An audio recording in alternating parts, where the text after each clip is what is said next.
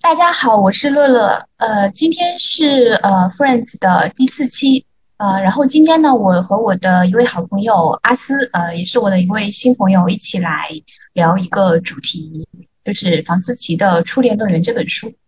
呃，今年呢，恰好是呃房思琪的《初恋乐园》它出版了五周年，然后也正好是啊它的原作者林奕涵逝世的五周年。呃的一个时间节点吧，就前阵子网上其实正好也有很多呃关于纪念林奕涵，然后关于呃包括房思琪这本书的一些讨论。呃，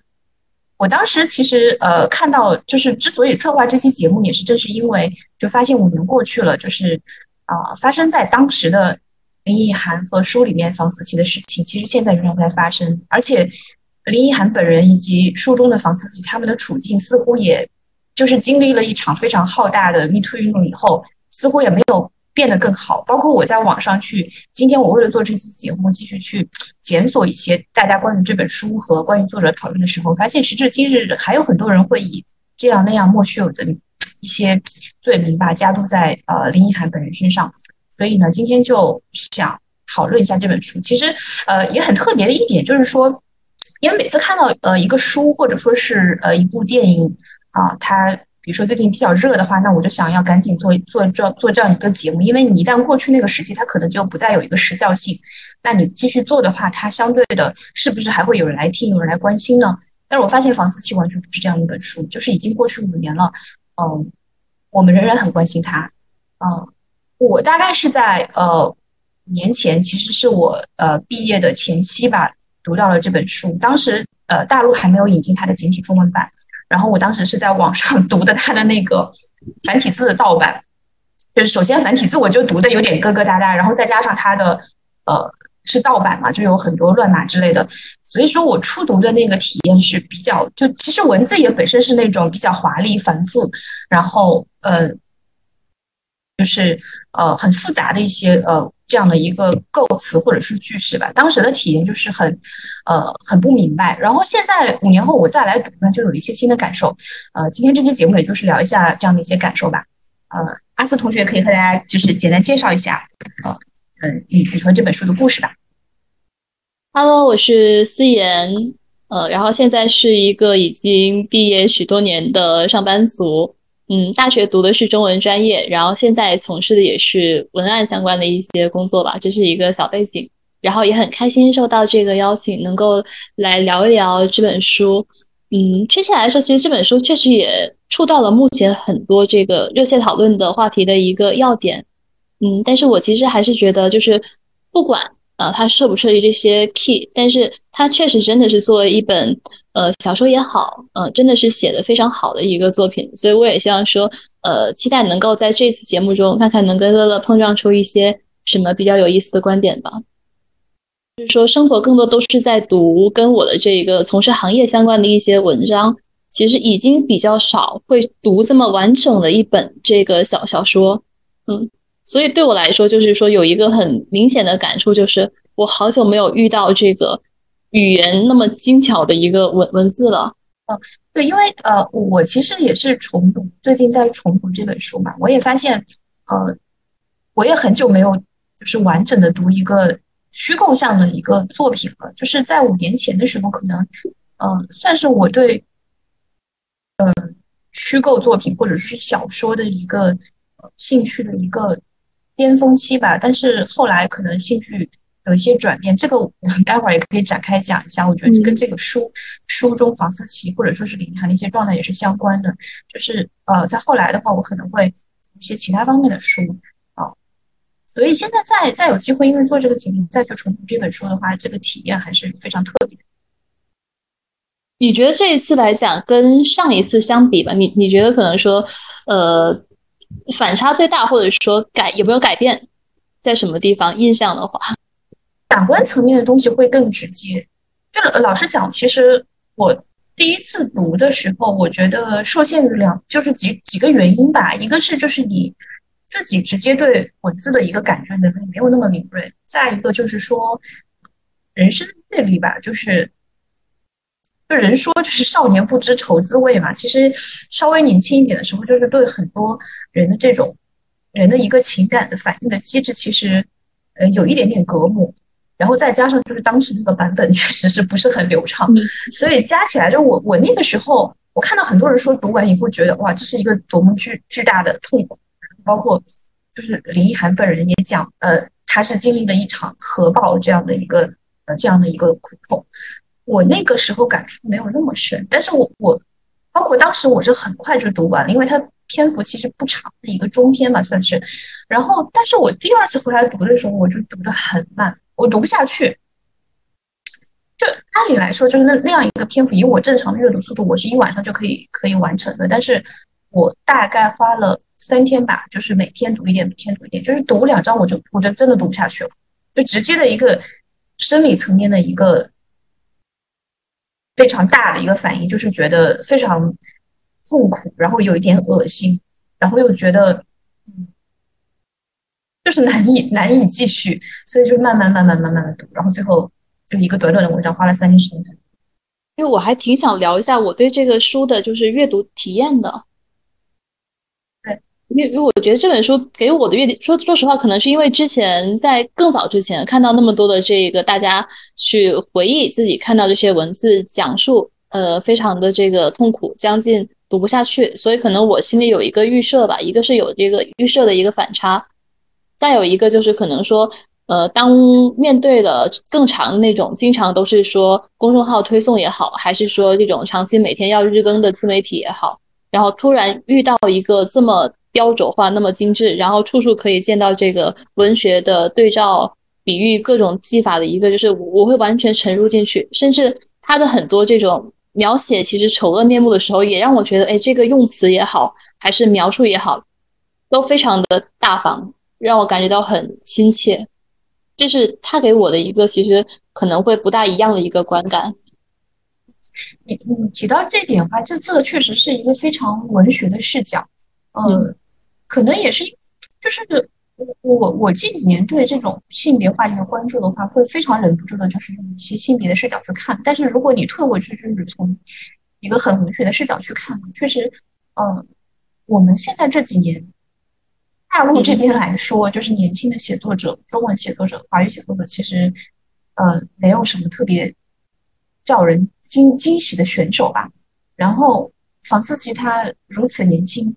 然后。他是一个，他也用华语写作，就是在这样的一个年纪，就是创作出这样一部作品。然后他无论是他的，我们从最直观的嘛，就是文字的角度上来看，这个优势是非常明确的。然后他在小说上，虽然他自己说他不是很注重结构吧，但是其实小说的设计感，嗯，也是很很显而易见的。他比，对他是一个非常有意识的去，就是我在创作一部小说的人，而不是说仅仅的就是。啊，简单写一个回忆录这样子，这里面有很多自己非常明确的意识在里面。这样的作者就是这几年确实看起来会，呃，基本上会很少，而且特别的是，他又是一位女性，就是能给我们带来一些选题又如此的独特。然后包括我们之前讨论过的里面的一些角色、一些形象又如此独特，嗯，这些这些方面来看，确实都是一个很新颖的一个写作吧。对，但特别有意思的是什么？就是我我其实我有看他的一个访谈。就是呃，其实是在他逝世前的八天的时候，那个访谈，就现在网上他最火的那个访谈，就到处都是那个视频。然后他里面说，他这本书出版的时候，是有些人对他的评论，就所谓的前辈对他的评论是，呃，很旧派、很老派，审美非常老派。就我当时是有这样的一个评论。因为我还是觉得他这个文字，反正我我我会觉得其实还真的就是很新啊。当然，一个是确实他触及的一些领域也好，使用的意象也好，就是在我看来啊，既有很多这个我国文学传统的那种美感，也结合了很多译文小说到当下这种白白话文的这种呃简练精确之处吧。对，所以我是很赞赏的这个文文笔，而且。确实，就是我我当时也在想啊，就是说，不管一个东西要表达什么，是否说能让人先读进去，然后你才有这个印象，才能进入到这个情境里面去。而且它本身确实也是在讲一个呃文本上啊，不管是呃李国华用这个文本相关想要去诱骗房思琪也好，还是思琪本身也运用文本进行一个抗争，这个是他也明明确提出的一个东西在，所以我。所以确实很很会被这些东西吸引，然后也也在我阅读的时候，我也在反复提醒我自己，就是说，呃，不要太被一些现实的事件去影响，看看能不能尽可能说，从一个文学爱好者的角度，哎，我们去从把把它当做一个更加纯粹的一个作家去看待他的一个创作，嗯，至少尝试着那么去做个几遍，也是以是一种尊敬吧。嗯，但其其实这个话题讲起来就会有点。会很大，因为他呃，房思琪呃这本小说它本身就很特别嘛，它是有作者的个人经历在那里面，然后它背后又有一个当时就是引爆整个算是华语圈的一个事件。呃，小说本身也是一个嗯非常爆炸性的一个现象级的一个作品，它无论是从它的一个出版的角度，还是说当时它背后事件的这个角度，两边都是很轰动的。然后呢，加上当时也正好是那个你运动一个呃，算是高潮的时候吧，所以说你很难，就或者说对公众来说，甚至对我来说都很难去把这些东西去完全去剥离开。嗯，包括我现在再去看他的一些访谈的一些大家对他的一个评论啊，或者说是那些下面的一些呃留言和弹幕的时候，就会呃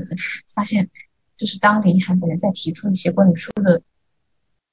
他自己的想法的时候，所有的弹幕都完全是文不对题的，就是大家会很，就是会把他每一句关于一个呃文学的表述也好，或者说是他自己写作的一个习惯也好，然后很自然的去理解成一个是他对自己这个作为一个受害者世界的一个一个一个反应。因为你在提这个引用的时候，我其实也在想，其实现在像微博上有很多的这个什么什么作者的 bot 嘛，更多是这个鲁迅的 bot 还是谁的这个。那大家都经常就会哎，突然有这句话，他可能在一篇文章中是那个说法，但是大家突然有了个社会事件，就开始疯狂的转发那那条那一段那个句子。其实到现在，像他这个当时在文章的最后，就是一文在跟怡婷去交代，也是说，呃，你要把这些东西记下来、写下来，就是通过文字的东西流传下来，它本身就是深刻的渗透了这些意志的一个所在吧。嗯，就是。能能让我其实能感受到一种强大的一个信念感，嗯，而不是说最开始他曾经确实也让我觉得好像文字是不是稍显无力的一个东西所在，嗯，但是我还是始终觉得啊，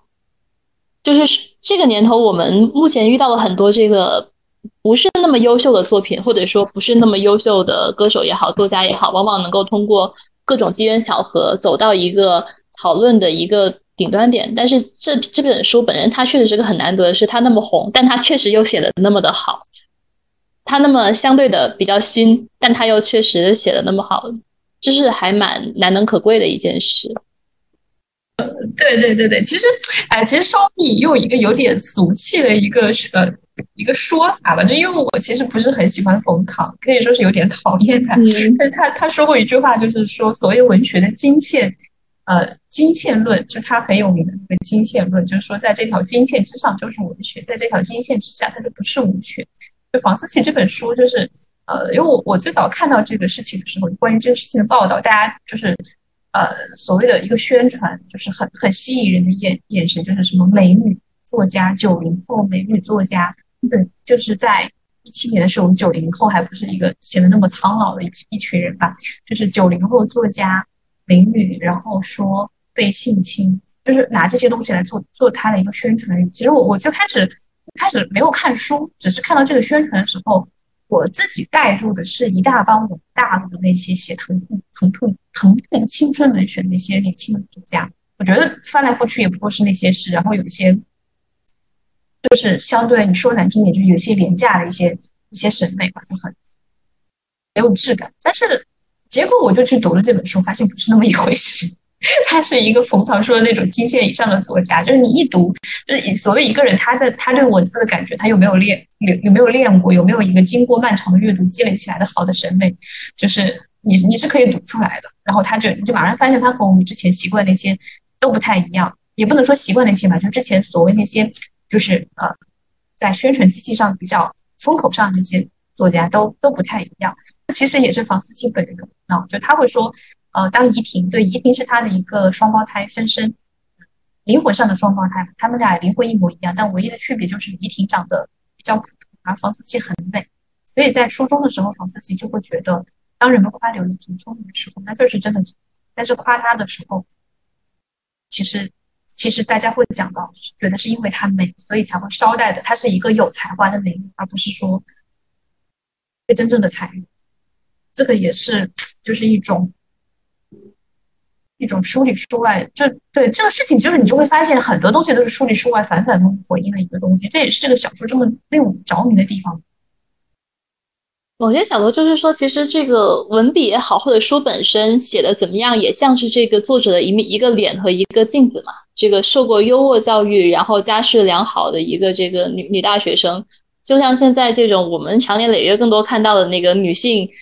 女性的痛苦写作，往往是来自于现在的那种男明星的前妻或者是前女友他们的这种小作文。但是，但是。但凡能够真正撕出存在感，或者是能够让观众记住共情的，往往都要显出你要受受过优渥的这个教育，你的文字要显得彬彬有礼，整个东西要很体面，要很精细，你才具有一个换取呃唤醒大众共情的一个资本。对，语言其实是一种话语权，就是语言会带给你权利，带给你声量。嗯。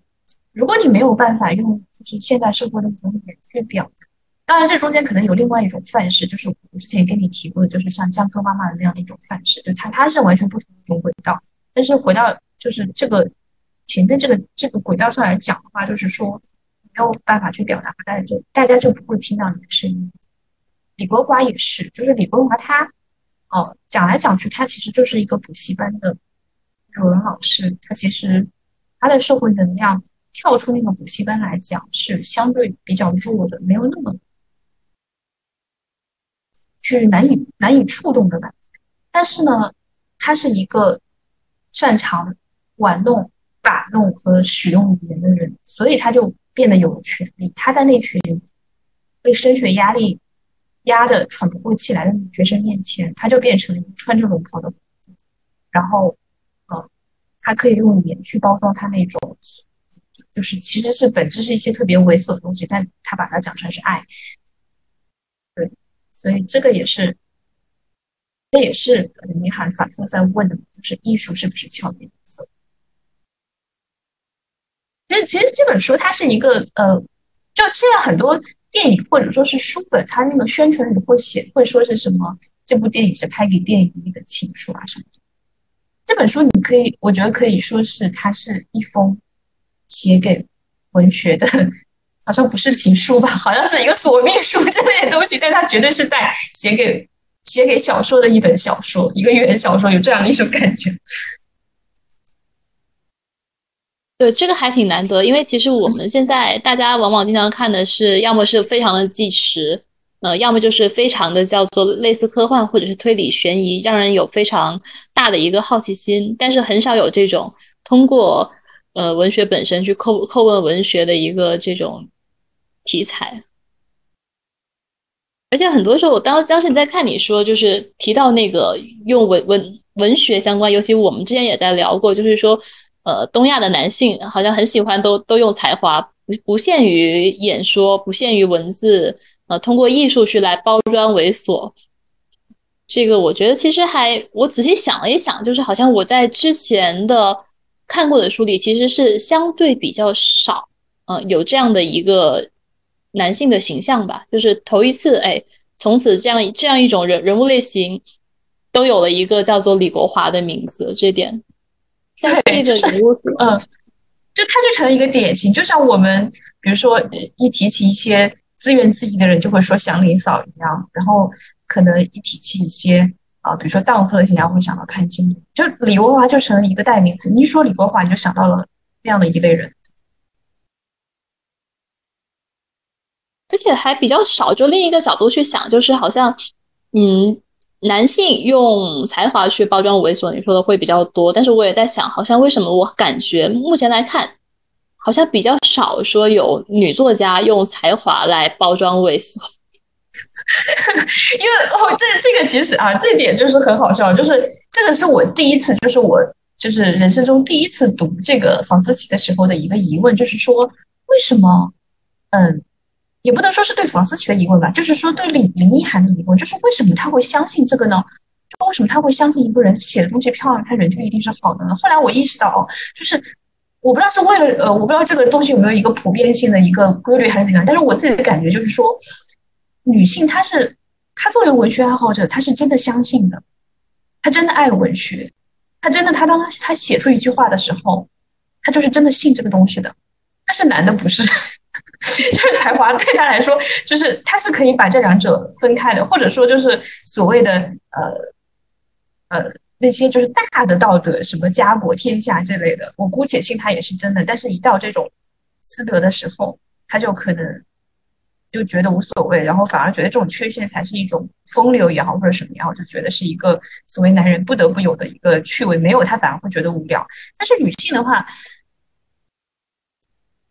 可能可能就是就是那个思琪说，呃，怡婷说的是文学辜负了我们，就说的说的我呃，可能有点极端哈，我这样讲可能有点极端，就是我会觉得现在的文化，不管是我们中国的一个相对传统的一个文化，还是说呃哪里哪里的文化也好，它是一个男性主导的文化，它某种意义上是男性去讲的一个故事，他讲的女性一个故事，然后女性作为听者，她其实没有。踏入到这个东西的里面，他一直是他一直是听的。然后，当你从一个听众、一个阅读者、一个鉴赏者，你要变成创作者的时候，其实你真的是相信，因为你之前都是在听别人在讲，然后你就觉得他们真真真的是那样讲。就是听故事的人永远觉得讲故事那个人是真的，他看不到里面那个幕后后面的那些那些东西。就我们在这这个世界一直就是有一点从属地位的感觉，就是哪怕在艺术的世界里都是很很从属的一个地位。我其实也认真去想了，就是关于女性有用才华来包装猥琐的嘛，但是呃相对比较少。但是我可能更多想到是，其实我们更多好像是粉饰比较多，粉饰啊，粉饰生活一地鸡毛啊，用这个文字粉饰一些道德据点，甚至说我们更常讨论的用文字粉饰太平。但是粉饰和包装猥琐这个之间其实不太一样，还是有距离的。嗯，对对，不太一样。这种。你讲的这种粉饰，它更像是，呃，就是这种一地鸡毛和琐碎。其实，在这里面的这个女性，她仍然是一个，呃，怎么说呢？就是她不是权力主导者，嗯，对，她仍然是要接受这些东西的。但是我们说的男性来用才华来包装猥琐，他是就是你说的是个主导者，他是主动的发起这一切。那女性只是要接受这一切，然后女性就来。某种意义上来说，其实当然，房思琪是一本很清醒的书籍，一个很清醒的写作，但它其实也是在那些很很肮脏的东西上面去涂了一层非常美丽的东西。这这里面可能有一些美学的美学层面的一些考虑，但它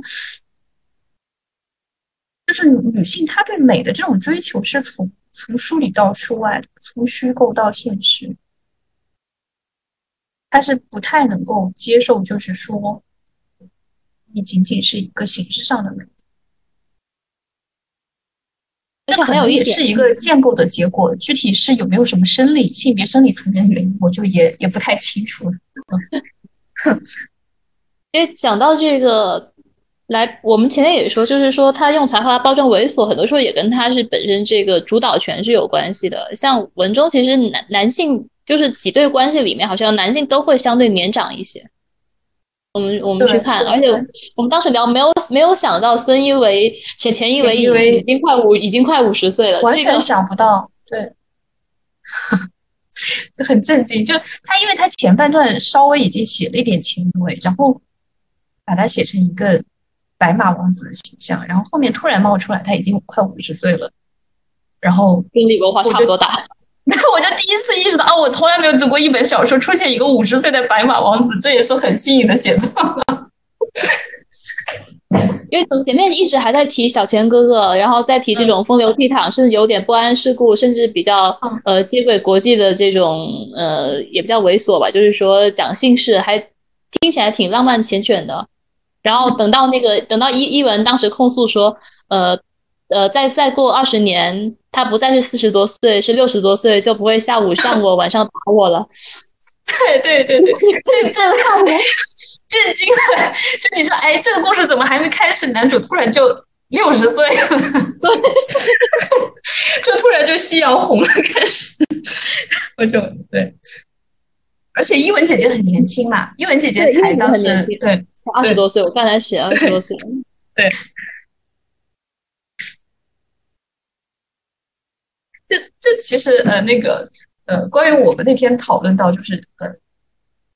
我因为我们两个人都不是很明白到底英文姐姐为什么喜欢那个钱一伟嘛，就钱一伟跟李国华年龄差不多，然后看上去好像也没有那么的。就我不知道你有没有一种感觉啊，就我自己的一个感觉，就是我我虽然也跟你讲了很多次，就是说他里面钱一伟特别可爱，但是我始终觉得那种可爱是作者想让他显现的可爱。我我其实没有发自内心的觉得这个角色可爱，但是我能很明确的感受到作者想要让大家，或者说是作者在传达，就是伊文觉得他很可爱，但我作为读者，我真的我真的一秒钟没有感觉到他这个人的魅力。对，我也我也觉得，就是我我仿佛在觉得说我在看一个伊文的视角，看一个伊文因为爱情带上严重滤镜的一个视角。对，对我我那种感觉就有有点像，就是比如说你的闺蜜跟她跟你讲她的男朋友，讲他们多么的甜蜜，然后你听完就，哎呀，就是不是很明白，但是好像她确实挺幸福的，就那种感觉。所以我后面也在想，就说她本身她作为一个人物形象。比如像李国华，就是我们可以说叫相对叫从内而外吧。我我们视角来看都不怎么样，但是前呃前一尾会不会类类似一个，反正我们各种现在看到的这个家暴事件的男主角也好，呃看起来一表人才，或者女生本身在爱爱情里这个就脑袋不清醒，就能能让我想到就是说他会不会让我想让我们传达一个男人就算正常的时候再好再英俊，然后。呃，本身再能干，但是他一旦这个酗酗酒了，开始家暴了，那这个男人也是要不得的。就是反复让我觉得他是不是想传达一些，就是这些让人联想的一个情绪在，嗯，所以反而让我觉得就是对这个人感受不是很真实。稍微让我比较有实感的是那个快结尾的时候，就是伊文回忆他大学当时跟老师说描述这个，呃。我说是个像松木林一样的男人哦，还特地英文词典，嗯，确定自己讲的，我也印象很深刻，对，因为那个描述，说实话讲，确实能够让我深切的感受到这种呃性别上的一种吸引力啊，嗯，挺拔坚韧的这个这个感觉在，而且松树林真的是就是我觉得。他虽然查的是个英文词哦，但是其实松树确实在中文里面也是一个非常美好的意象。就是你想它那个形象挺拔坚韧，然后又肃穆，然后又干净。它会松木会给给人一种干净的气息，然后又呃，就是本身松松在这个所有传统文化里面也是有代表某种就是品美好品格的一种一种植物吧，就。他作为你去拿它去比喻一个男性，那真的是一个很好的比喻。而且经常爱情会说这个世上哪有树缠藤嘛，都是藤缠树嘛。那个 树其实就是男男性形象。对 对对。然后对，其实呃，我是刚才突然想到的，就是在之前都没有想到，就是你听你刚才说的那一段，就是说他怎么怎么完美，但他仍然家暴，那就想到了，就是就是因为我们讲。国内讲家暴的作品，第一部作品，或者也是目前最有影响、最有影响力的作品，就是《不要和陌生人的说话》里面的安家和也是，虽然他这个呃这个呃冯远征老师形象没有那么的帅气哈，但是里面想要塑造的这个安家和一个形象，也是一个很很完美的医生，在外面是特别医生，他的职业很体面、很光鲜，然后他和梅香南的这个婚姻也是很完美，但是他回家就打了就我突然就觉得其实是很像，就是就当然以前可能呃稍微跳得远一点，这个就是可能也有一点揣测成分，就是大家在以前会觉得家暴是那种非常不体面的人，没有受过什么教育的人，每天呃就是那种很粗暴的一些从事一些相对体力劳动的人，然后贫穷的人才会做的事情。但是那部电视剧让我们知道，而且那部电视剧里面，安家和对李湘南是有爱的，他们俩也是有爱情。李湘南一开始也是爱安家和，就跟前一为其实很像，就是原来你知道两个人在有爱情的情况下，然后看上去很和谐美满的情况下，但仍然是可以发生家暴。可能因为安家和在我心里的印象就是给我一种恐怖感和幽深感，对。但是前一伟很多时候写的就是偏阳光，你知道吗？甚至带点无脑的天真。对。就很，他很不像一个，就是如果没有点出他的年龄，你会觉得他三十岁到头了，不能再大，就是很是的，很小孩子气，对，嗯，很小孩子气。而且其实，嗯，你讲你讲，因为我是突然在想，其实就是虽然这个本书的主要的主题很沉重，但是其实对我而言，经常在很多段落能让我看到各种各样关于爱情的闪光。嗯，甚至有一些暧昧流流动的影子，能够让我让我触及到这些东西啊。你是指前一维这部分？呃，有有有有伊文和前一维，也有那个毛毛对伊文，呃，甚至甚至在后面那个思琪和李国华反反杀反杀的时候嘛，有一些那种已经将近感觉是年长女性的那种说法，都能让我去窥见啊。但我我我不是说他们有有爱情，而是说这种。这种模式确实能够让我有点毛骨悚然的感到，这好像是是是很类似感情，对。房房思琪自己也说，就是他有一些瞬间会觉得他们两个人对话好像一个老夫老妻一样。对对，就是 就是太像那种相处了很多年的老夫老妻。这这个可能其实也是。就是残忍的部分，就如果你只是一个单纯的性暴力和一个家庭暴力，就是肉体上的暴力，嗯，他可能都没有那么残忍。我这样说可能对有一部分就是 承受这种所谓纯粹暴力的人，相听起来有点不公平啊。但是确实，你中间掺就是掺了一些可能大家叫做把它叫做爱情也好，或者是一种疑似爱情的感情也好，把这些相对有一些。美好的东西、闪光的面掺杂进去的时候，这个时候突然再发生一个暴力，那才能够解释房思琪他之后就是精神上的失常。其实你很多的美好也在这种掺杂美好的过程中，把一些本该纯粹的东西，无论是语言也好，还是说这种爱情的本身，你也毁掉了。而且文中也明确的就是说，说李国华的这个企图嘛，就是把小姑娘从头从头到尾更早的这个世界就这样一点点的吞噬掉，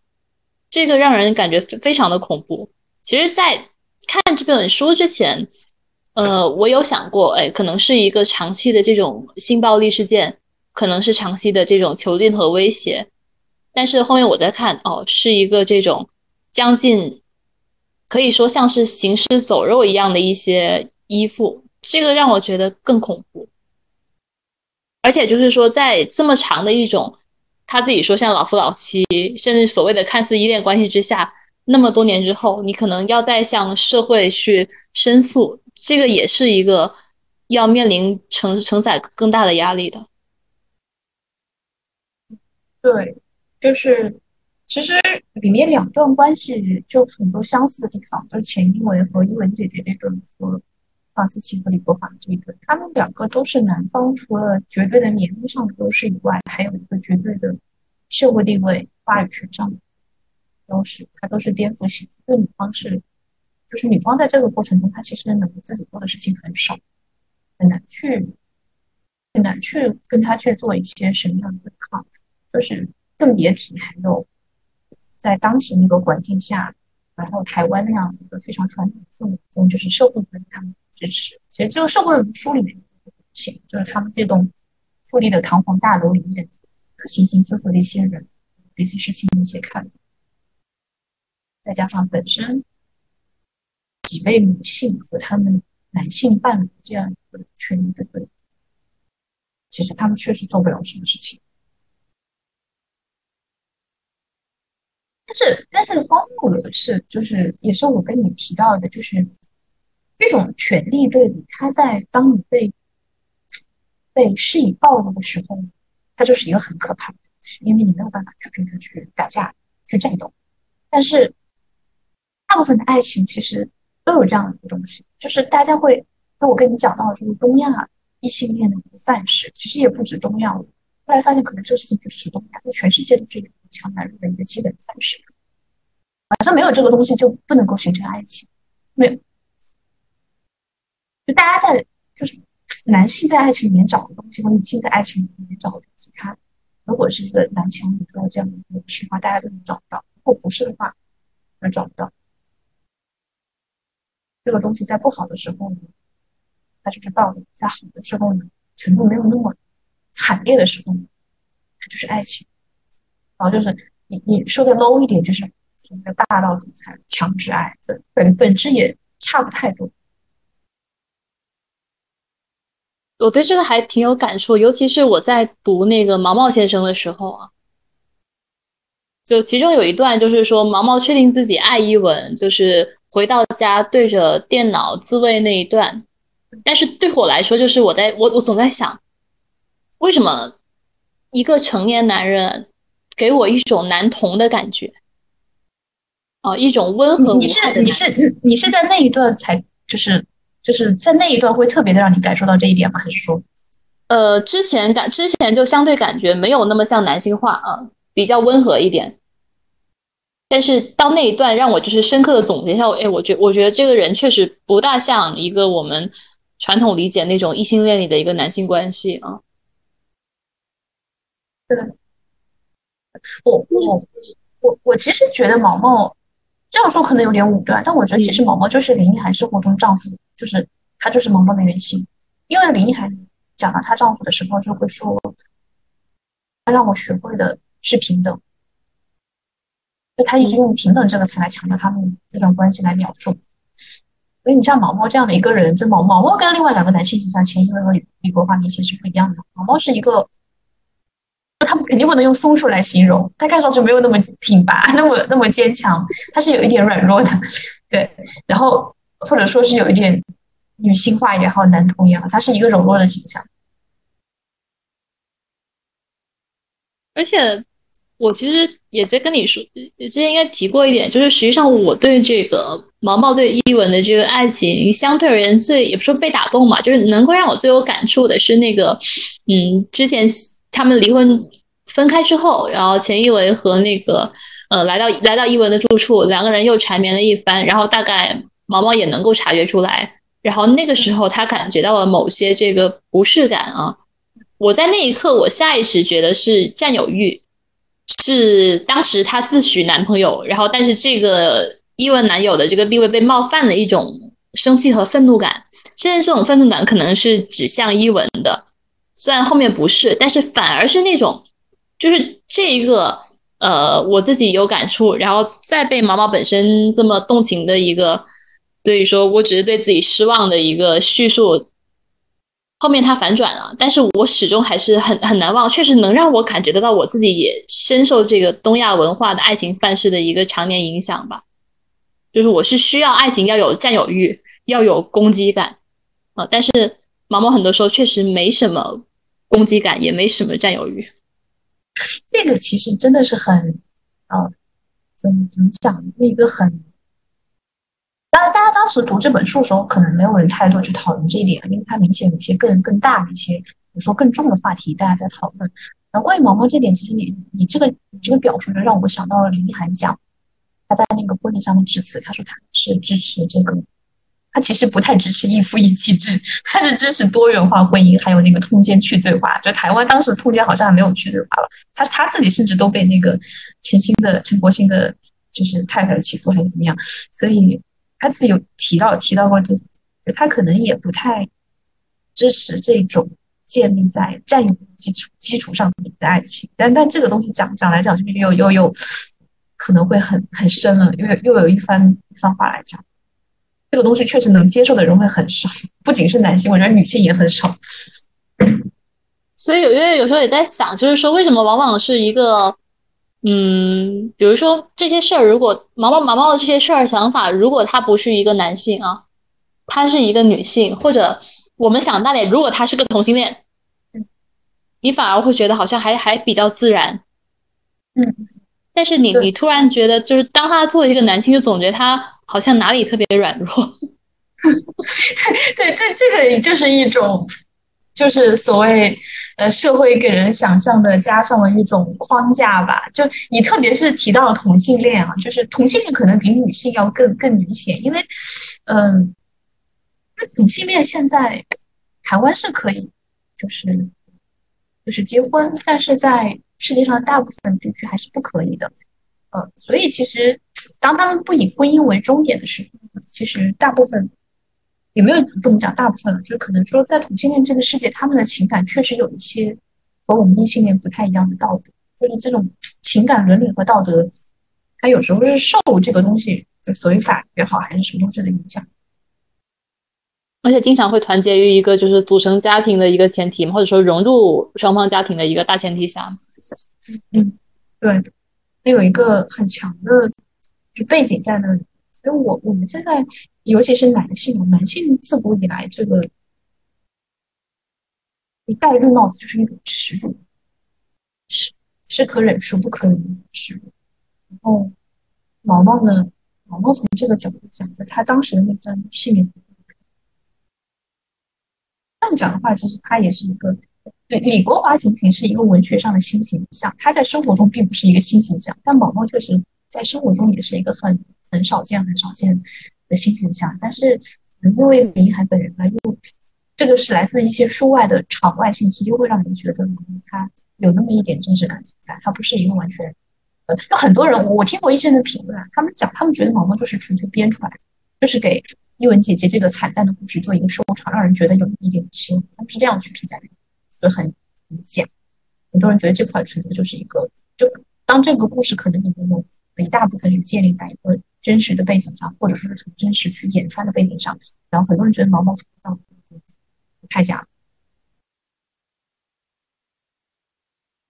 因为我其实对毛毛的也不是说不满意吧，就是说他就是如果说评论一个所谓正确不正确，那他相对而言比较好的做法是暴打前一位一顿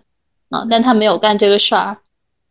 但是我其实回回过头在想，就是说，呃，让他。让他暴打前因为发生在这个这本小说中，会让这个形象显得更真实，还是让这个形象显得更不真实呢？反而好像就是说，他没有没有去完成这一个，嗯，报复也好，或者或者说守护也好，反而是让我觉得能够窥探到一点真实的感感触吧。其实你你说的这种人，就是嗯，当他心爱的人受到伤害。可能是一个性暴力或者什么样什么样的暴力的伤害，让他去为他报仇出。这种形象倒是真的不少，很多大把晋江文、晋江文都这么写。所以，所以当毛毛这样，他没有去打我，我倒不是说鼓励这种道德啊，就是你作为一个呃真实的人，或者说是有一个朴素情感的人，你当然是希望自己的爱人去帮助你、保护你嘛。但是你如果是从不从道德角度评论，从文学的一个。他的一个文学的角度去想的话，这样的存在是是更真实的。其实也是毛毛对林海反复的，就是用没有特点、没有特征，让人记不住，就是这样的一些一些段落去形容毛毛这个人，就注定了他是一个嗯打双引号的没有性格的这样这样，可能也就是这样的人，他才能够接受这样的一个英文吧。你想英文，我。我们代入一下自己，就如果你是英文的话，你能首先你肯定很难开启下一段感情，非常困难。一个是自己的这个暴力，一个是仿自己这个暴力。那什么样的人能够稍稍的拖延你这个痛苦，稍稍的能让你觉得好像我还能在一个新世界里去有那么开心一些瞬间？我想来想去，也就是毛毛这样的。它给人梦幻的感觉是在前面那个地方，就是两个人在讨论，说了很多这个梗，就是确实能让人觉得好像是知己在存在一样，而且他是没有任何的压迫性，对，真的好，他他真的好，对，他在那个伊文姐姐面前真的是一只大狗狗这样的，就是他真的是就是看着伊文姐姐你说什么，然后我就听着，然后就是什么，就是非常的温顺。对，文中也写他像后面像像个狗，对 对，对，它是狗，然后前一文是一棵松树，而且刚好刚好那那个就是篇幅好像基本就是一一两页之间，然后我当时反应，哦，伊文呢还是很爱前一伟的，对对对，他真的很爱前一伟，他他到最后我觉得都都还是爱前一伟的，他没有其实没有放下来，也不可能放下这种这种事情放下反而就很很假。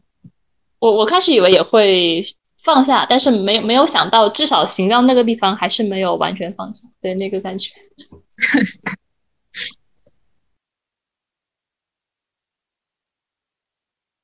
然后对，就是感觉还是挺抱歉，对毛毛感到一些抱歉。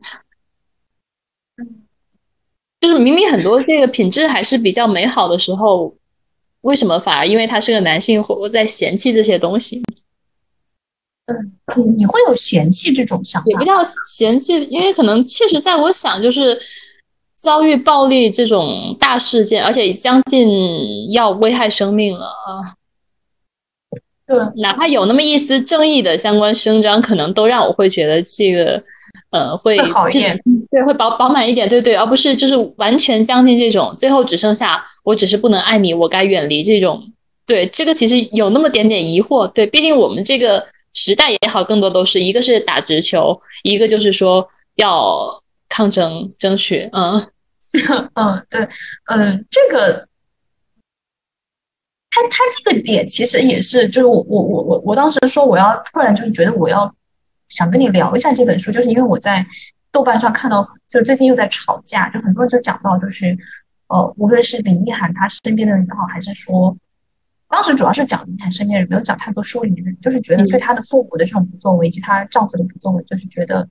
呃不满嘛。然后包括也是我，我其实是也是今天上午我才去做做这个节目去查资料，我才发现一件事情，我之前没有没有看到，就是呃当时台南的检察署就是对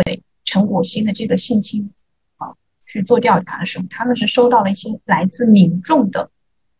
就是起诉控诉。然后他们特意去征询了林涵父母，他们表示他们不对陈国庆做出指控。然后当时在搜证的时候，是林涵的很多生前的闺蜜，然后有一些社会的人去提供一些证据。然后当他们要求去林涵家里去找一找他生前的日记啊、什么书信之类的，他的父母是拒绝掉了，就不愿意。就跟毛毛很像。然后这个就是大家豆瓣最近在吵，就是觉得你纪念了他五年，但是你却不愿意，就是为他去。陈国兴还是活得好好的，然后之前可能还在福建，就从从台湾跑到福建去继续当当老师。然后你看书里面李国华也很好，钱一伟也很好。钱一伟这样的人，他以后也会活得很好，他什么都有，他仍然会有可能一个比伊文怎么样更年轻、更美丽的妻子，他仍然会有，不缺的。然后王茂叔叔就是他知道，他全部都知道，但他也就是看着。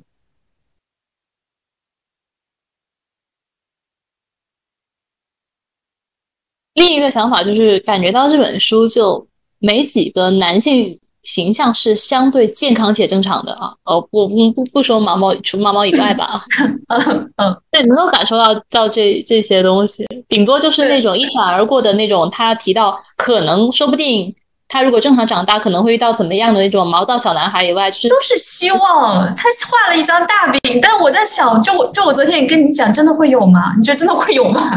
就那种饼。那种饼吗？中产中产阶级饼吗？对呀，真的会有那种小男孩，就是他们真的会过上那种所谓中产阶级的那种平凡但是又不失甜蜜的生活吗？真的有那种事情吗？可能是在这个资本家的有有序压制之下，有一份不错的薪水，偶尔抗争一下经济周期到来的这个周全，然后因为一些父系社会争吵一下孩子惯性权，然后，呃，不不不不不，应该应该不不是这个叙事，另外一个叙事应该是这个，呃，女女生好好努力考上好的大学学校，然后怎么样？对对，用用去相相好心也好，打扮好自己，包装好性格也好，然后呃，叫做什么？又哦，叫做。降低 PU 提高 MV，呃，对对对，所以这个趋势，对 对，就是，嗯，当然，就是说这个我确实，他这篇整个小说他没有没有讲到这个里面去啊，讲到的更多就是说，像呃思琪和怡婷他们是还没有完全长大的女孩子嘛，嗯，然后就是男，对你提到的男性形象，我就想到了，就除了这几个主要人物以外，那个是郭晓琪的爸爸，当时郭晓琪也去把这件事情发到了网上，郭晓琪也是一个性侵受害者，然后李国华夫妇就来找他的父母。然后他的父母就马上发现了李国华是一个很怎么说，就是很很有社会地位的人。然后他父母就完全就就放下了女儿的那些痛苦，或者说已经变得不太相信了，然后就开始对李国华点头哈腰。是，而且当时还是在一个富丽堂皇、特意找的那么一个酒店。对对对，就李国华就很精明，他太懂，他他既懂怎么去操纵这种小女孩的心情，他也特别懂怎么操纵这种郭晓琪的父母。心情，他知道找那么一个酒店就会立刻让郭晓琪的父母不敢声张，然后自惭形愧，而且很很理想，那在提这个价格的东西的问题和结账的问题，这个真的是很可怕。那那段能能让我就是说，在通篇的这个相对更多是性别冲突之外，能够让我看到这个阶层的一个冲突在。我我我我我想到就是前段时间，也就是一两星期前的时候那个。呃，一个报道吧，然后，呃，他是一个很，就是也是一个性侵受害者，是那个三联之前三联的刘女，就熊阿姨她写的，她她里面写的那个女主化名是思思，她是从小就被性侵，然后第一次可能是被她身边的四五个人性侵，然后她怀孕都不知道这个孩子是谁的，然后她是她的父母都是的这种农民工，然后啊。他们两个人就坚持让这个女孩把这个孩子生下来，然后经常希望，对，然后就可以要钱，就是如果你不生的话，你就拿不到钱。然后那个女孩她当时可能生第一次，第一次生孩子的时候应该是在十五岁以前，大概十四岁还是几岁样子。然后我就想，其实郭晓琪可能就是相对怎么说，就她的父母比这个稍微高干了那么一点，然后可能然后林奕涵的父母又相对又高干了那么一点点。就没有那么的刺眼，但 anyway 都是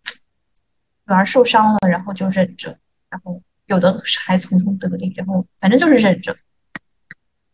对，要么要么，但用用那个很俗话说法，什么要么狠，要么忍。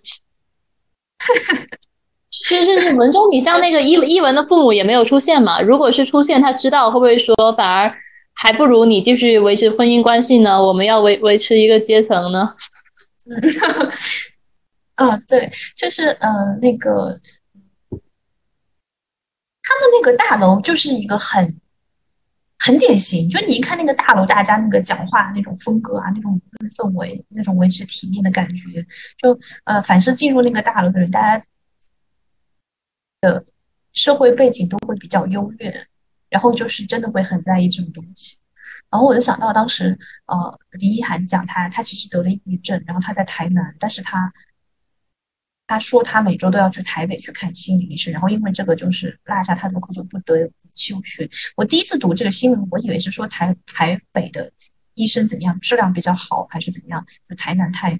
太偏了。但后来说不是的，是是他父母觉得在台南检查会丢人，传出去，不想让别人知道他有抑郁症。我就必须让他去外地，外地每周跑一次台北去，就听起来很不可思议。就是自己读高中一个非常优秀的女儿得抑郁症，然后就一天到晚治病，还要去跑到另外一个城市去去奔波。对，我也想，白当时也是想说，为什么不在就地治疗，或者是 对，然后然后就是对这个这个也是我当时读这本书，就是呃，就可能相对。我不知道现在年轻一点的女孩子或者怎么样，就呃，他们会很习惯，就说那你为什么第一次你为什么不拒绝？然后或者说，即便第一次你当时反应不拒绝之后，你后面为什么你还要去？然后你跳出来想，确实很难想象。但是你把那个大楼的那种那种环境，就是父母，就是李国华，真的是一句话可以带走他。李国华就跟他父母说了一句，就是说那个他要去台北看一个展，对对，他要去看展，我就带你去。然后就，你要讲你不去，你父母我都能想象会怎么说，肯定会说你。然后这个时候你可能自己又真的是难以去把这件事情讲出来，毕竟他才十三四岁吧，所以就是你就不得不一次一次一次去，然后后面就次数多了，可能你就更难以出来。而且可能也就是跟这个大陆目前的这个环境都不大一样。实际上，在在我自己啊，可能说在十几年前，我还在读中学，或者说是读小学生，那个时候报纸也好，就经常可以看到，就是那种可能是偏远山区或者是城乡结合部的那种小学或者初中的女孩子不大懂事，那就突然被老师诱奸或者被强奸，然后之后可能给个一两块钱就去买零食，这个事儿就可以那么过了。就但但是但是但是说，你经历过那个时候，你就会觉得好像，呃，不懂事的女孩子，甚至甚至哪怕稍微懂懂懂懂点人事，也是很容易被这样诱诱骗的。但是到现在，可能就大家大家就可能相对说，对，相我为什么用“诱骗”这个字，就是说，嗯，年纪不够大。你未必能够去判断这个事儿可能会对你自己造成什么样的好或者不好的影响的压力在吧？对，你像如果说，嗯，你说，你说了，呃，就是我在想，你像他当时年纪才那么小一点啊，他肯定也也不能说看到那么长远，说当时就是让出这个事儿，说不定就获得了一些拯救了。他可能也没办法做出那么，嗯，对他看不到的。这个其实，嗯，就你就是不只是说说她只是一个小女孩啊，即便是现在很多就是我们近几年听到的这种性侵事件，很多是大学生甚至是研究生，他都不敢去说出来，因为他说出来他就可能拿不到学位，特别是研究生这种导师依附制的，如果导师对你性侵的话，一旦。在毕业前踢爆这件事情，那他这几年可能就复制东流。甚至不只是不只是像强奸和性侵这种事情，可能是像被男友 PUA。你在大学期间，就是很多我们会回头去看当事人发出的聊天记录，很多东西已经近乎对方是一个精神病，要对你要有这种生命安全威胁的时候，但是最后我们我们路人一看，总结为 PUA。这个本身它的这种压迫感，好像就这么被一笔带过了一样。那同样也是我那个那个事件印象很深刻啊，那个是包丽，嗯嗯，对，包丽，我国我国我国顶顶级大学的一个学生，学学应该好像还是还是学法的，学法律，对法律，他都已经姑且无无法去挣脱，对，而且我们更多的重点还放在情感压迫，而不是放在他本身就是一个生命威胁的情况下，而且。包丽她还很特别的是什么？就是包丽，我们看她聊天记录，他一开始他其实是一个很有所谓的现代女性、独立女性意识的人。一开始当那个就是呃，不知道那叫应该是牟林汉还是穆林汉，然后牟林汉他在 PUA 他的时候，就是说因为包丽跟她的前男友发生过性关系，然后呢，呃，牟林汉就觉得这样你就。干净了呀，或者说是不是完整属于我的也好，这个时候包丽最开始的时候还是会为自己辩护，就会说就是我属于我自己，这个东西不能定义我，你不能拿这个东西来定义我，然后就没有办法想象，就一开始他他是这样的一个人，怎么就在两三年之间就整个就是被 PUA 的，就是自我厌弃到自杀的那样的一个地步，但是真的是就是有这样一个，她她是一个就是有文化的女性，然后有意识的有意识的女性，都被另外一个。也是一个年纪轻轻的同龄的男学生，就这样 P u a P P P U A P U A 到这种地步。嗯，其实这也对于包括那个房子现在，我其实一直有另外一个视角啊，就是说我们现在好像很很习惯去用这个心理学效应，啊，无论是 P U A 还是所谓斯德哥尔摩去讲这个事儿，好像就把它单独的圈定在了一个纯跟与性相关的问题上，好像因好像是因为这个性本身。才让这些东西变得让人不好歧视，但是实际上就是至少对对我的角度来讲，我我去当时去看他后面的那个包丽和他前男友的那个聊天记录，反而会让我觉得，我们去做一个假设啊，如果你被一个精神病，一个随时可能会把你杀了的精神病缠上的时候，你还有足够的理智进行自保吗？这是我一直想提的一个问题。那么回到房思琪原著中，我们就变成了。一个小女孩啊，不管是一个十三四岁的女孩，还是一个女高中生，如果她面临的是这种生命危险的，可能如果她某天曝光了，那李国华就会摧残她，会把她杀了呢？但是为什么我们最后都还是回到了是感情连结，是充满这个呃，是是因为性所以才难以启齿，是因为他是 PUA 所以才深陷不已呢？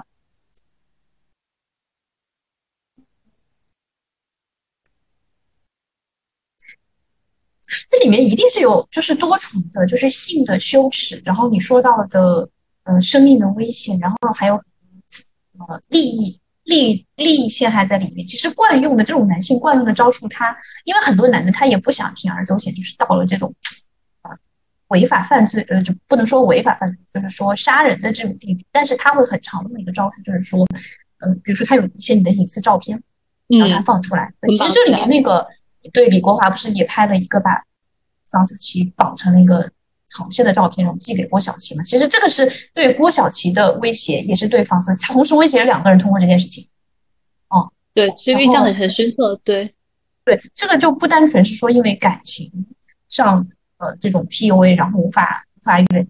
然后也是因为有一些其他方面的，就很多男生他会惯用这种这种招数，就是说你要是跟我分手，我就把你的照片放出去，让你社会新闻对社会新闻也天天见这种新闻。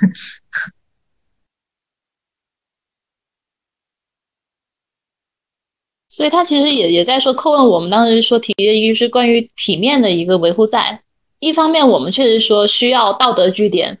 需要一个体面的形象去唤起大众公众的一个共情，还有这种审判上的一个偏向。但是很多时候，往往也是因为追求这种体面，社交上也好，还是说只是说本人哪怕只是追求社会上的一个不至于社会死亡，最后都会面临这种威胁。就因为我们的这种就讲怎么讲体面嘛，体面就是面子嘛，嗯，得体面子，然后，呃，我我我我是在想，就是说，呃，其实所谓的这种文化，这种面子文化，面子文化也是我们文化的一部分。它体面是一个褒义词，大家一般是用体面来夸奖人，但是它，呃。在房思琪的事件，包括在很多很多事件中，我就会越来越觉得体面其实是一个，它是一个枷锁。对，它是如果一个枷锁。对，如果它的作用仅仅就是说让受害者不说话的话，那我那我觉得我没有必要做一个体面，就做一个不体面的就好。实际上，最后包括像郭晓琪开始释放这种攻击感，也是他相对。觉得没有在这个相对，就是说不再像以前还能维持一个基本的体面，可能才走到这个境地的。对，但是对有一些，嗯，其实就是看郭晓琪她后来把这件事情发到网上以后，后续，然后你就会觉得，哦，原来，呃，为什么会有人讲究体面呢？是因为如果你把它讲出来以后。除了你自己受到伤害，好像对那个老师确实没有什么，没有发生什么事。就因为社会在帮助，帮助这种，就是这种加害者。社会在，就体面，它之所以成为一个怎么说，就是嗯大家一个心照不宣的默契，就是因为可能在那个环境下，确实只有你去遵守这个规则，成为这个大楼的分子，你才能够相对的。不那么受到伤害，但是如果你要做一个不同的人，就像郭晓琴一样个人，然后确实也没有什么好的下场，而且这种好不好的下场在书里面会发生，在现实生活中也是也是会发生。所以现在说女性稍微能够通过体面这方向方方向上去反击男性，就只有一个前提，就是除非对方是一个呃卖弄纯情人设的男偶像。对。对，让他彻底的社死，然后丧失商业价值，才能完成这个反击。我们姑且不说这个反击是否正确，但是 对相信相相信相信，只有这种情况下啊，才能够完完成，就是说女女性在体面上啊，又通过体面这个手段完成一些反击。对，其实这种男偶像本身就是一个很近年来的产物，他们也不是一种传统的男性形象。传统的男性不太喜欢塑造这种纯情的形象。对对对，他们本身就是女性很追捧的情绪。对 对，这个这个其实纯情男爱豆，我觉得它就是一个消费的一个产品，它不存在这种东西是不存在，它是纯纯的一个呃有一个演员扮演的人，我不觉得有任何一个真实的纯情的男偶像，我觉得我可以统一的概括为这个东西就是假的，它是一个就为我们广大的女性消费者量身定制的一个人肉的产品。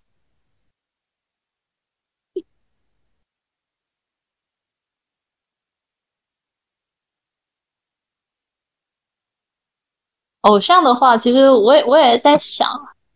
就是其实更更早前，在这个出版界有一个说法叫文学偶像。某些角度就是，其实林奕涵还是很像一个理想性的这个文学偶像的，呃，够年轻，然后够有才华，你说的也就是够好看，甚至够坚够坚韧啊，够够体面，嗯，而且。各有故事，本人各有挖掘的点。对，甚甚至就说实话，就是如果不是因为他最后结束生命，他可能真的会成为一个 icon。嗯嗯，这这个我觉得还是还是要要说的。另一方面，就是确确实来讲，这些高位其实另另一方面其实也在毁灭一个人。对，嗯。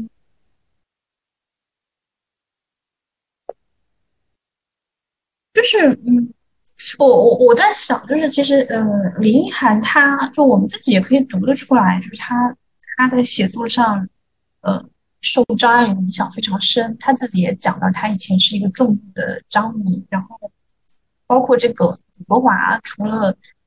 陈国兴这个原型之外，也很明显是受了胡兰成的影响就照着比的胡兰成，然后相对。就是用林一涵做说法，就是一个缩水有缩水的验证。他是很很受这个张爱玲的小说以及张爱玲的故事、张爱玲的这个形象影响的一个一个作者。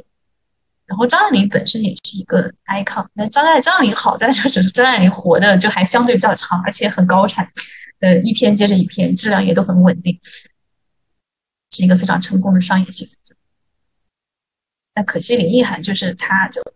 恰好就停在了那个点上，然后也没有继续。对，这个这个也是我我自己，我不知道我太天真了还是怎么样，因为我看到他他在去世自己离自己去世八天的时候，他还在接受采访说他之后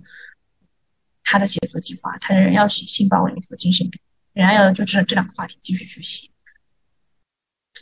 但是不知道可能突然又怎么样就。就这样，就是毕竟抑郁症还是一种精神疾病，它是发病的时候，它是它是不可控，说人的理智去控制。而且其实相对来讲啊，但我我不是说，但确实这个提法不是不是说不同型抑郁症患者，而是说其实抑郁症患者的发生已经是相相对来讲比较能够让人觉得你的这个发挥是精神稳定了啊。如果你换成是一个躁郁症患者。啊，甚至精神分裂患者，那可能大众就已经会对你的叙事经常以为是过分夸大，把你的创作当做成是这个躁狂的兴奋，嗯，甚至把它天才化，对，嗯，嗯，对，如果他不是一个抑郁症患者，而是一个你说的躁郁症患者或者精神分裂的话，嗯，我相信应该会有很多的人，或者说是更多的人。会攻击这本书，说他是对陈国兴的一种污蔑，因为毕竟陈国兴在现实中是其实是没有没有被定为有罪的，就大家会觉得他自己经历的一些事情，他们俩确实谈了一段恋爱，可能自己通过想象去加工写了一些写了一个故事，然后引导大众觉得这是真的，然后这件事情可能就会这个老师原型就会变成一个受害者。对，可能就也就像，可能就像文中的那个方思琪一样嘛。其实他那个，他那个小小姑娘疯了的，这个明显就不是不是抑郁症相关了。那他的很多这个叙事就是不不被认可的。对。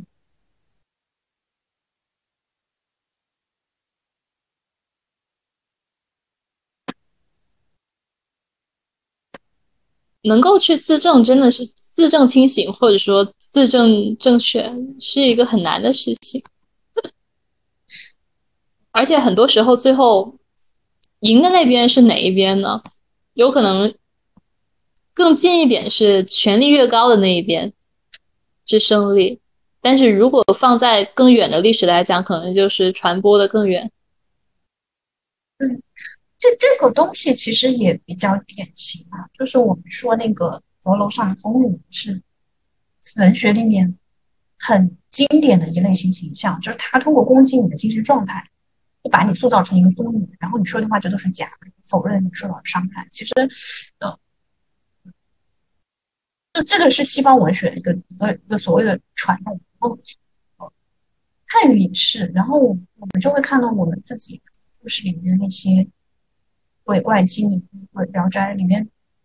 那些他者，全都是女性形象。大家对他们是不了解的，是神秘，是令人恐怖。他们可能会做一些伤害人的。事情，然后是不可预知的，他的心，他的话也不可信。他们可能是善良，可能是邪恶的。然后，哪怕他们的善良也是一种，就是所谓那种孩童的天真的善良、真实的善良，而不是一个女性人的那种道德的羞辱。就是始终女性是会很容易摆到一个疯子呀、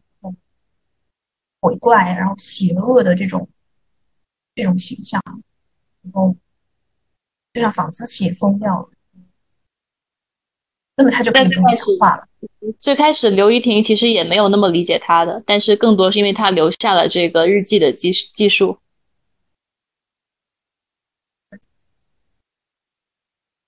就是，就所以，我我我我我当时呃稍微扯一点，就是说那个李国华他当时为什么要，就他要把房思琪绑成螃蟹状寄给郭晓琪？我觉得一个是。就让郭晓琪闭嘴，嗯，再一个就是提前就是让房思琪闭嘴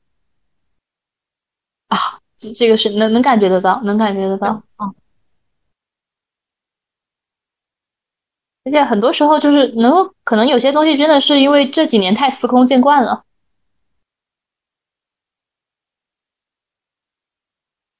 对，这个时候这这本书其实给我一个很不是说奇妙的感觉吧，就是因为。有些有些有些东西刻画实在太典型，也可能因为之前在各种社会事件出现的时候，他们就已经被引用出现在在我面前很多次，所以很很多东西就是比起你说的，让你觉得不是，会让我觉得他简直太太善良、太温柔了，因为就很因为过于准确，所以显得非常的大方。对，就是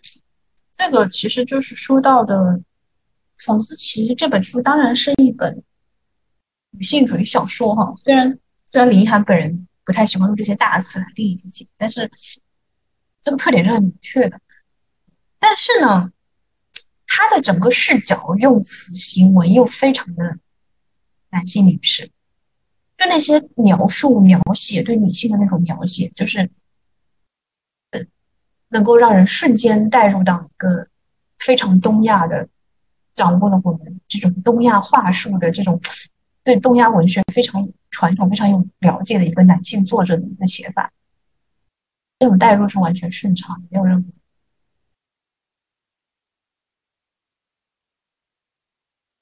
而且对比还很明显，就是等到他写毛毛的时候，就感觉是在一个对同样的咖啡厅里，一切带着这个柔光，然后到处都是精致的神物，嗯。嗯写毛毛的时候就变成一个翻译作品的感觉，就好像是一个对 英文小说翻译过来，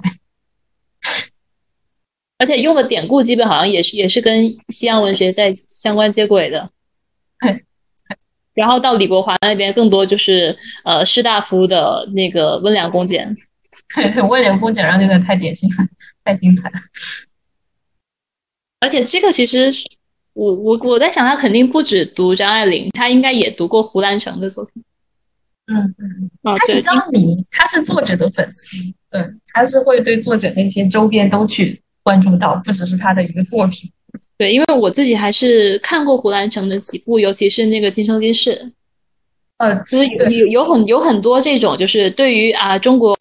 传统文化一些字词的再解释，这这个这个风韵还是还蛮胡兰成的。李李国华也很，呃，而且那个我在爱情里是怀才不遇。就是呃，就很好笑。就是说，其实你看啊，房思琪是个受害者，对不对？然后呃，但是房思琪在写到李国华那些段落的时候，你会让人觉得很搞笑。他是他在，因为他在讥讽，用一个暗讽的一个一个语调去写李国华。然后你跟着读的时候，你在那一瞬间觉得这个事情真的很可笑，就是李国华那种可笑的形象。到处用点，还有他那个自己家那个小别墅那那堆藏品，对龙袍嘛，他是喜欢收藏。对，而且还是从有皇后的，还是妃的。是，他是先给他老婆送那个皇后的衣服，他老婆不喜欢，他说那我就给你换成贵妃的，贵妃不喜欢，我就给你换成妃的，就反正换到你喜欢为止。因为其实那个小别墅有有有有那么几个刹那，还让我以为是不是在致敬洛丽塔那个感觉嘛？岛上那个环游嘛，嗯嗯，结结果突然一下好像拖拖到了这个我国的古玩市场。这这个是那个什么，就是呃，胡兰成当时候他去应该是新加坡那个红灯区吧，我印象中就他跟几个老师一起出去玩，然后然后他不就进入一个装饰非常。装修非常就是就是大红灯笼啊，什么呃什么蚊帐啊，就是那种大红的床铺的一个一个，还提得下书童。对，然后然后他他回来以后，他就马上带房思琪去了那样的一个酒店，然后房思琪就觉得这太像妓女了。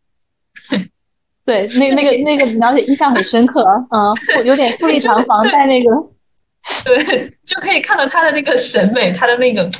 想象、性幻想是什么样子，而且也也被女孩子就那么看看穿着。就房思琪就是一直是能很能看穿他的，就一直就觉得他很可笑。就包括那个看到他自己收藏了有一本刘墉的，是刘墉的书对吧？然后里面夹着一些隐性的照片，然后仿就好好像对对。乍 一看好像是上个世纪那种男男女又土又对对，就是那种呃没有什么文化，但是还特别喜欢讲自己有文化的人，就那种感觉。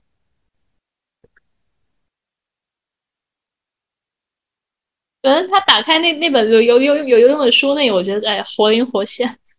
然后房思琪说，但凡不是刘墉，他也。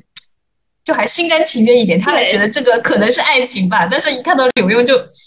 就你想，一个一个人，他的审美是刘墉，那他喜欢刘墉，那他又喜欢房思琪，他就是房思琪就会觉得把自己和刘墉摆到了一个位置上，就顿时就会觉得这个事情就就难以往爱情这个角度去靠了，觉得真的是太太 low 了。对，连连幻想都不能有了，对 无法，就是就是李国华，就是嗯。其其实房思琪是在成长。他最开始他刚接触是十三岁的时候，其实他那个时候，他无论是对这个人性啊，还是说对文学的品味啊，其实一开始是懵懂。他真的是崇拜李老师的，但后来他也在成长，然后也有英文姐姐的教导，就英文姐姐像一个导师一样。他后来就越来越越会发现李国华这个人，其实就是里里外外都是蛮蛮蛮草包的一个人。嗯，就如果他其实再长大一些，再看更多的书，有了更多对于品味的这个，还有对于这种道德的直觉吧，直觉吧，那他会不会就像伊文一样一眼识破这个李国华不是一个什么好鸟吗？是的，伊文姐姐就是一个长大了的思琪。伊文姐姐一开始就，就李国华去伊文家也很搞笑，就伊伊文家有很多藏品。然后李国华看到一些，就那个内心活动，就他看到一些来自，就是比如说什么呃欧美国家的藏品，他就闭嘴了。但是他看到一些什么八大山人的时候，他就觉得自己稍微可以讲一讲，他就开始扯。哎，这是标准的这个中中国的这个中年男性装逼守则吗？对对对。然后然后伊文姐姐就就是一个成年人嘛，他就马上就觉察出这个东西不对劲，然后对一开始是伊文姐姐是怡婷和思琪的老师，但这个就被打断了，后来就突然李国华插进来，然后就就他们这个语文老师就从伊文姐姐变成要不得不跟李国华去分享这个世界。那这个其实也是为了社交的体面，其实这是很无理的事情。对，我们现在回头来看啊，对，其实呃，我我有在想，着为什么李国华一个体面人会做这个事？后来我想了想，就是说这个事情其实只冒犯一个人，就是英文姐姐。就当时候房思琪和怡婷是没有感觉，他们俩是小孩子，甚至还觉得还挺开心的，就找老师去。然后呢，其他人也。怡婷和思琪的父母肯定也觉得这是一个好事情，那是一个女士嘛。只有伊文姐姐一个人是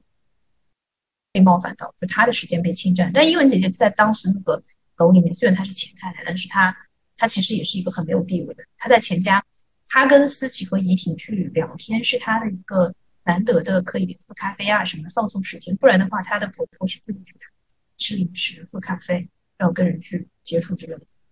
所以其实。李国华虽然伊文姐姐是钱太太哦，好像是很有地位，但是在李国华面前，他仍然是一个，他很难去讲什么，他他都没有一个正当的理由去让跟李国华讲，你不要把这两个孩子带走。而而且这也其实也不是李国华第一次冒犯伊文姐姐，像他当时已经是拖家带口嘛，带着妻子和女儿去伊文家东看看西看看，说的话其实已经就很冒犯了，就很很标准的对那种。就是你在你在一个家族也好，还是说在一个社区里，那对那种新新妇刚嫁去的小媳妇，就是毛手毛脚，还是言语侵犯？他当时讲就是说，伊文姐姐这样写作文肯定是拿不了高分的。这句话就让我觉得很很搞笑。对，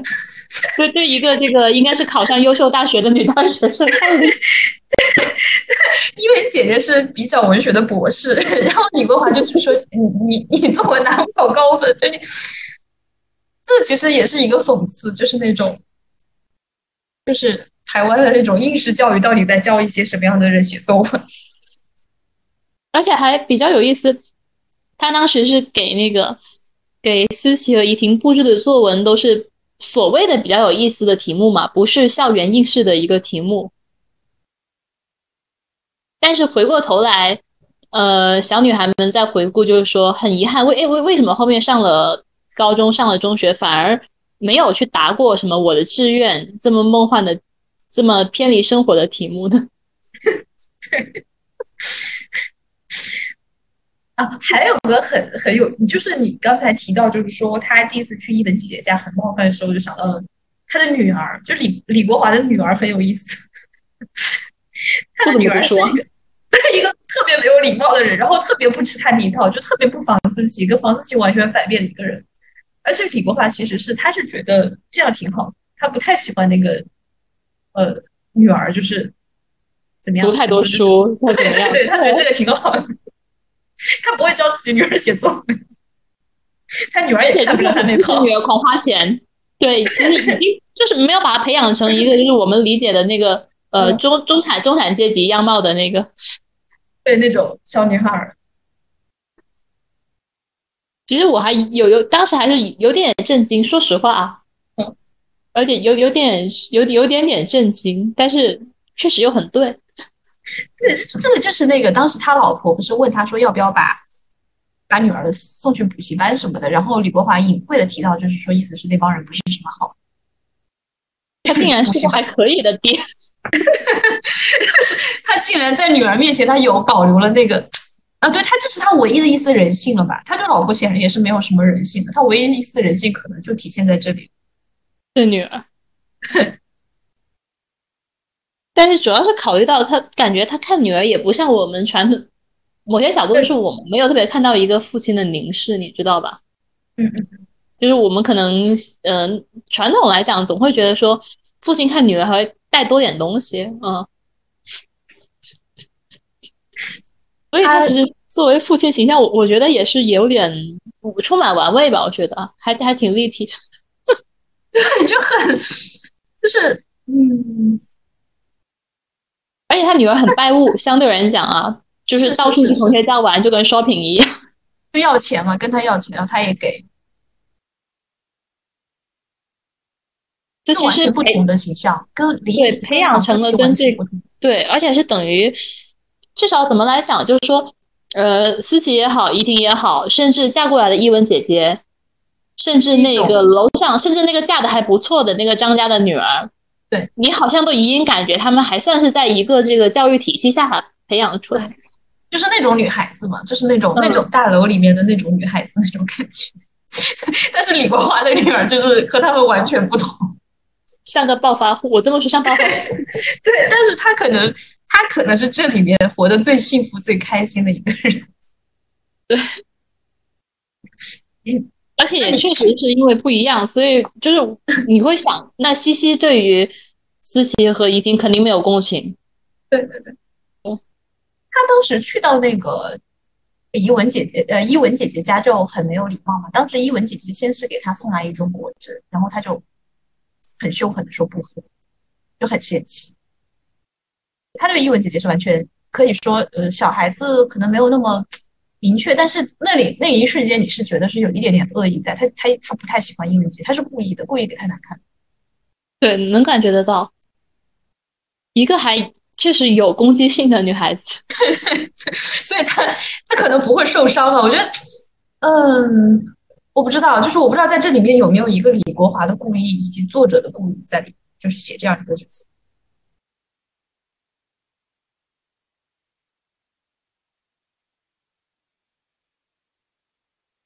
而且他和他太太关系也还行，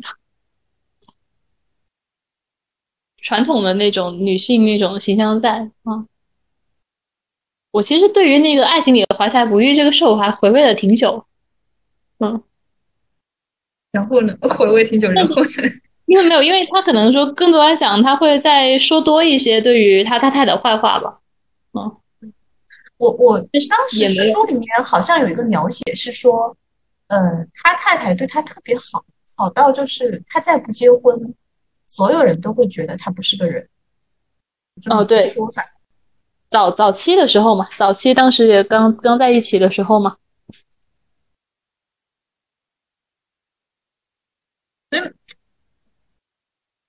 哎，我不知道哎，就是我我我现在在想，就是这个所谓的怀才不遇，它是一个，它就是一个话术，就是用来骗房思琪的呢，还是说他其实就是这样想？他在他确实，他也需要一个没有那么荒芜的一个感情世界，没有遇到自己想要的爱情吧？然后把自己，包括把自己一切这种后面的这种为非作歹，都归结为我在没有当时没有遇没有得到一个满足。而且也着重写了，就是前期还在勤勤恳恳当个普通教师的时候，一无所有嘛，生活清贫。但是后面突然打开了开关，决定这个玩弄女性的时候，反而好像这个这个世界就突然一下被打开了，然后财源滚滚了。对他开始做这件事情，我发现一点都不难，非常简单，也没有任何后果。而且说实话，比我想的也要简单很多。对，对，就是他第一次是那个饼干嘛，然后他后来说，其实没有后来的几个女学生没有任何一个有，就是当时饼干的那种跟他在一起，他的那种那种激动的心情，对，初恋一样的心情。但是话术其实都还像是都都是因为我太爱你了，都是因为我太爱你，你太美都是你的错。这就到后面已经不满足了嘛，所以才想找一个更年轻的小女孩，又极有又非常有家教，但是本身文学又很有灵性，重新去建构这个言语的一个世界，在里面寻找趣味。对他，他里面提到一个词叫环保，他就说，就是说，当我把用在上一个女女生身上的这些词拿到下一个女生身上用的时候，这是一种爱情上的环保。对，这是一个还蛮。然后，然后其实，其实他刚刚开始接触林奕涵的时候，他有呃，不是刚开始接触房思琪的时候，他有去，他有犹豫，因为房思琪的家庭很像饼干和郭晓琪的家庭，他怕出事，他一开始是怕出事，但后来发现，哎，好像家庭好的人，他也没有自己的，对，反而更容易，比想象中的更容易。而且我其实当时为什么我在想，我没有想过这个社会那么那么容易呢？就是他当时在写，就是说，呃，升学压力大，嗯，所以因为升学压力大，就有了这种投射性的一个幻想啊，对于自己的这个老师，因为得到了一些什么样的鼓励，而且发现你像饼干什么都都是在夸先夸才华嘛，嗯，夸你可塑之才嘛，然后就没有想到表白的是另外一个了啊。这这个你让我有一个联想，就是呃，因为我们之前也就是讨论为什么喜欢前一位，就是不太理解。但是后来想了想，就是说，就是老师他是在学校那个世界里面一个至高无上的权利，然后前一位当时他他无论是他的权利还是金钱，其实我们在书里面看，基本是一个很很食物链顶端的人物。除了他有点老以外，甚至于这点老可能也是，如果他没有那么老，他可能都他的资源可能都积累不到这种程度。然后，然后正好就是思琪是一个学校的孩子，然后英文他是一个，他已经他原来是学校，但是他后来就结婚以后他就离开学校，他就变成一个社会人了。其实他们就是碰到了自己这个世界里面就是两个绝对的强者。然后就产生了爱情，然后或或者我不知道能不能讲是爱情吧，就然后就产生了一种崇拜的。至少房思琪在一开始遇到老师的时候，他跟怡婷都是很喜欢老师的，非常喜欢老师。在文中描述，嗯，文中描述的还是一整个教师群体，包括女教师。啊，女那个女教师那个形象也很很很特别，对。然后，嗯，然后而且我我我其实也难想象，因为他写那个蔡老师和男生约会，嗯。呃呃，原文是他心里总暗恨那男生不在补习班到处放送的小小金金榜小传单上，恨男生用发胶拔高了头发。恨他们制服上衣不扎在裤子里，就是充满了，就是说实话讲，会更明显的滑稽吧。嗯，这种滑稽可能也是一种所谓社会传统文化对人们的一种想象的约束导致的滑稽。就是一个当一个男性他比女性大很多多岁的时候，呃，他首先是猥琐的，但第二可能不是那么滑稽。但是，当一个年长的女老师和年轻男学生的时候，首先她是猥琐，第二他是滑稽的。你还是能感觉到女性好像还是更难一些，而且而且明显也也能看得到那群男老师是不屌她的嘛。嗯嗯，对，他通过给男老师去运送女学生，然后来得到一些其他的机会。这这个其实还是很很尖锐的这点。就是女女老师拉拉皮条嘛，产生这个事。张太太也是拉皮条嘛。张太太其实明确知道钱一为打老婆。对张太太，张太太自己的女儿，就是她那么想让自己女儿嫁出去，那么恨嫁，都愁到那种地步了。然后呢，她还是先把自己女儿先搞定，然后立刻转头接手，然后立刻把一伟对送到钱一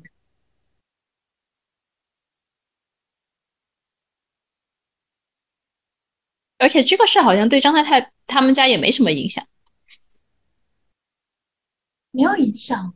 嗯，对，对他们最后那个书最后一章就是他们那些邻居又聚在一起吃饭嘛，然后里面张太太夫妻还在那里琴瑟和鸣的开一些有的没的的恩爱玩笑之类的。女孩子还是要读经济类。不要读文，某种意某种意义是对的，但是这个其实也是很多人看完呃看完这本书以后，很我看到很多这种评论啊，就说读书读傻，就不要不要读书，什么尽信书不如无书。啊，你好好单纯啊，果然是就是呃女孩子就是说林林海太单纯什么，居然信这些，就好多人就会这样讲，就觉得你读文学会把你，他们觉得是读文学，所以读成这样。就其实很多时候社会本身它目目前啊，我们也习惯把知识分子，尤其是文文科知识分子，刻板印象为一种这种特别死板固化、认死理，因而在社会竞争中处于下游，甚至是沦落的一个方向。嗯嗯嗯。然后我我们最后看到的这个受尊重的，为什么李国华有有地位？首先一个是老师，另外一个他本身他是这个补习班接轨商业，嗯，获得生活物质上的这种极大成功。他在社会地位和就是实实在在的经济利益两个方面，他都是他都是有收获的。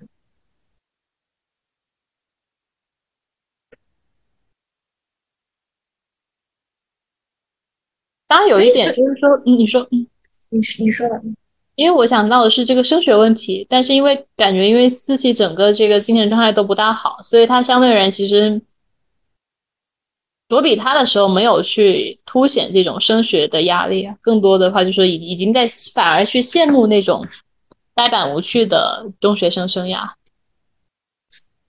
你们是一种做好好学生、好孩子的压力，他在。知识层面没有什么压力，但是他在那种道德层面，做一个乖乖女那种层面，他有很大的压力。而且他也看能看到他在在批批判这个教育嘛，不管是性教育的一个缺失，还是说对于这种读读书相关，还还蛮真实，就对应到应试教育而言，还还是很真实的。对对对，其其实你看作者他他那个经历嘛，他当时他其实好像是什么学霸，也是学霸，对大学霸，就是台南什么唯一得满分的什么，但反正当时也出了很多通稿。然后他的人生经历到那里嘛，就是他可能刚刚读大学，经历了那个高考，然后刚刚读大学的几年，又不断的休学，然后经经历了性侵，然后也都是好大学。对，然后他写一本书，这些方面就都有覆盖到升学啊、精神疾病、性性暴力都有讲到。这个就是他当时的生活的一个经历，所以就是，呃，确实就是，如果他活，他活得更长一点，这样的话有点搞笑。就是他如果现在还活着，他后面会不会就是能够，当他经历了一些其他的事情的时候，他是不是也可以就是有一个其他的可能性，就是去写一些其他的东西。人生多一点牵绊嘛，甚至说看更理想就是社会大环境转变，不管是推动还是自然而然。再有一个就是作为母亲，对，这这个是我我觉得是可能都不只说是对一个什么呃女性受害者的这种心情啊，而是说就是你看到一个很很有天分的作者啊，然后就就会希望他能多写一点，能够看到他后面的一点可能性。会不会有其他作品出来？对，因为实际上我当时在看他写伊文和毛毛那一段，我是尽可能不当做一个小说中的一部部分嘛，就是试图讨论，如果这个篇章它只是个短篇小说，一个短篇 H 一的 B G 小说，哎，那我觉得，哎，我还是觉得，哎，写的很好，写的很有意思。对，但是确确实也就只到这里为止，你也看不到更多的一个可能性，无论是其他题材也好，还是说其他叙事。这个是非常可惜的一个事情，在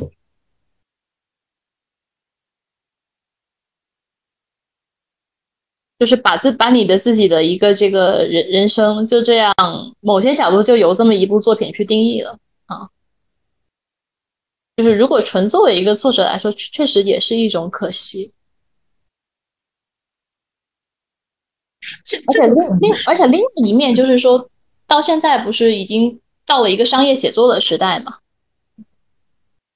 那往往往往可能就是说，那那你的这个整个写作生涯是有一个更长的、更全面的一个判断。那你不只有出道的书，你还有你创作中期的书、创作低谷的书，然后整个人生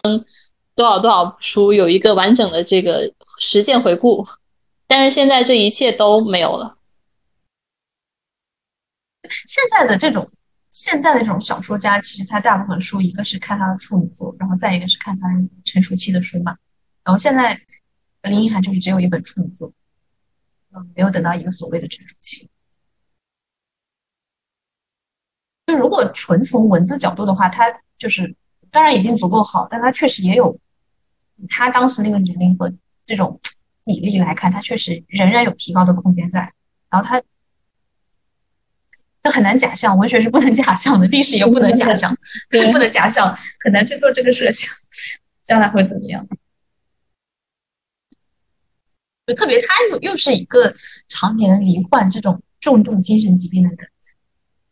某些角度来讲，写作也未必是一个很好。说实话讲，因为我自己本身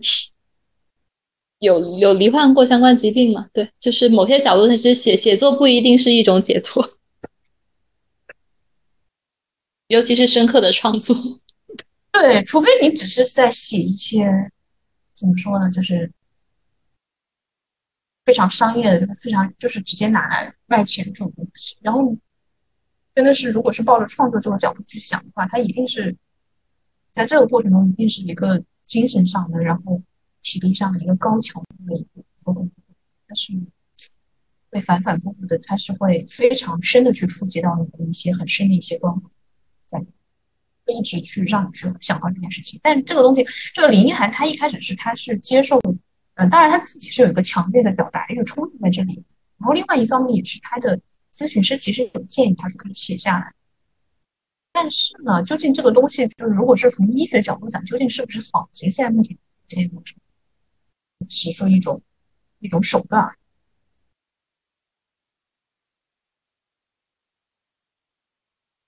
且还有一点就是，他确实也把很多开放性的东西交给了读者。对，这个很很很有意思。对，哪哪怕可能说 他后面。不再写，但是如果他还人生在世，啊，那他作为本人采访也好，那留给这本书的一个注解或者说回顾，可能都会不大一样。对，就这个书，它是可以不断的去被从很多方面去解读的，虽然它很短，呃，然后很多人都能从里面读出来一些不一样的东西。如果作者自己去讲的话，可能是对书的一种。一种限制，可能这个空间就会变得狭小。而且一旦就是说，确实在在书中某些角度就只是触到了这个四季风嘛，就文文中会指到风，但是你到现实已经是到到了死亡。这个其实相对而言讲，就是讨论的空间就就更不一样，它就已经变成了一个彻彻底底的这种人命事件，嗯。但是另一方面，就是我们现在去想的，就是很多时候，往往一旦不伤及人命，作为旁观者而言，他是很难去驱动内心更多的责任感。对，嗯，我们这个时代很多的这个作家吧，或者说也不说作家，叫写手啊，都是一边。贩卖文字，一边贩卖这个个人的一个形象啊，比如说这种生活优渥的白富美啊，或者是说励志的女作家呀，让人生变好，和我一起走向人生巅峰啊。每隔几年，这种流行形象都会变一变。以前以前可能是流行那种，呃，就是安妮宝贝那种 文艺 文艺文艺，嗯，对对。然后那个时候就是流行贫穷人设嘛。但现在不流行，现在流行家境优渥，就是因为大家现在会把这种富有和美德联系在一起，就是因为你富有，所以我如果你饱经痛苦，那你大概率是一个性格不健全、有问题的人，然后是你的才华和品格就都会被质疑。反正一直在变，可能过几年又会又会不太一样。